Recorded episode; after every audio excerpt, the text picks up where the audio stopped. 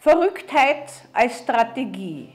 Eine alte Verwirrtaktik, die Angst macht und immer wirksam ist. Zu allen Zeiten hat es Menschen gegeben und wird es Menschen geben, die Verrücktheit vorspielen. Das Spiel der Verrücktheit eignet sich deswegen so gut, weil es allen Angst macht.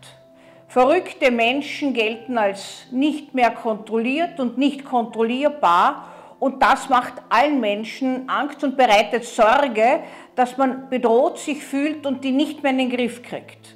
Auch jetzt gibt es immer wieder Spekulationen, dass ein Machthaber auf dieser Welt, vielleicht auch mehrere, aber einer steht im Zentrum, verrückt ist und wenn wir uns das überlegen, dann könnten wir sagen, das haben wir schon mehrmals gehabt. Zuletzt haben wir das gehabt im Nordkorea-Krieg, nämlich der außenpolitische Berater des Präsidenten Nixon, Henry Kissinger, hat sogar dieses Verhalten benannt. Madman Theory, die Theorie des verrückten Mannes.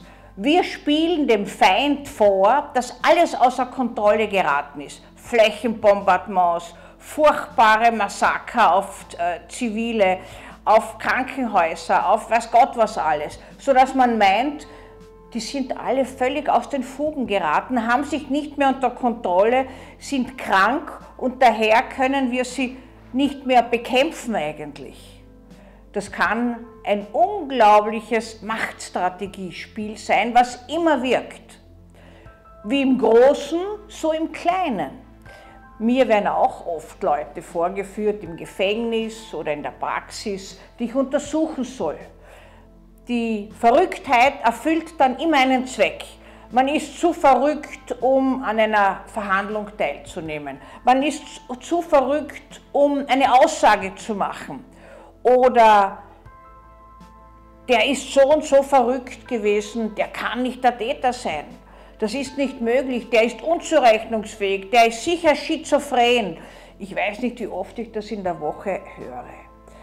Einmal ist zu mir einer in die Zelle gekommen, war noch eine Zelle, wo wir ein bisschen nicht nur künstliches Licht wie jetzt haben, sondern ein bisschen einen Blick ins Freie. Und der hat zu mir gesagt, Frau Gutachterin, schauen Sie hinaus, es regnet grün. Und als ich hinausgeschaut habe, so wie er das wollte, war natürlich klar, was ich gesehen habe, nämlich einen ganz normalen Regen. Und wie ich mit ihm weitergesprochen habe, hat er immer mehr sich hineingesteigert. Das ist aber gewissermaßen zwar ein Mittel zum Zweck, aber nicht die Strategie primär, weil die ist so überzogen gewesen schon, dass sie ganz leicht durchschaubar war. Ich habe natürlich gemerkt, dass der als verrückt von mir eingestuft werden will. Und äh, das meine ich nicht mit dieser verrückten Theorie.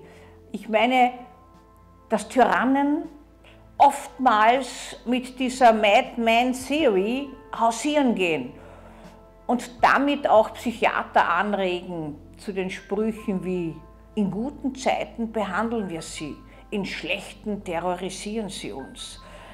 Ja, wir könnten uns fragen, natürlich, wie ich schon in einem Video erzählt habe, in welcher Zeit wir jetzt sind. Aber denken Sie daran, dass wirklich kranke Menschen nicht handlungsfähig sind. Das heißt, dass sie nicht so perfide Pläne machen können, dass ein wirklich kranker Mensch äh, meistens ein Einzeltäter ist, der gar nicht in, mit anderen zusammenarbeiten kann. Also das häufig liegt Kalkül hinter der Verrücktheit. Und sie speist sich auch von der Angst, dass wenn wer verrückt spielt, vielleicht, wenn man das kurz annimmt, dann wird man selbst verrückt. Die Infektiosität von Verrücktheit. Äh, denken Sie an den Film Einer flog über das Kuckucksnest. Nicht? Also wie oft ich das höre, ähm, man kommt in die Psychiatrie, man kommt nie mehr heraus, man nimmt dort die Verrücktheit an so haben auch in Kriegszeiten diejenigen, die eine anderen, einen anderen, einen Gegner als verrückt erachten, Sorge, selbst von dem erfasst zu werden. Also eine wunderbare Methode, um alles in den Griff zu kriegen. Man schreckt sie ab, äh, die anderen, und sie haben das Gefühl, dieser verrückte Machthaber, bei dem alles aus den Fugen geraten ist, der ist unkontrollierbar und damit geben sie leichter auf. Das Kalkül liegt dahinter.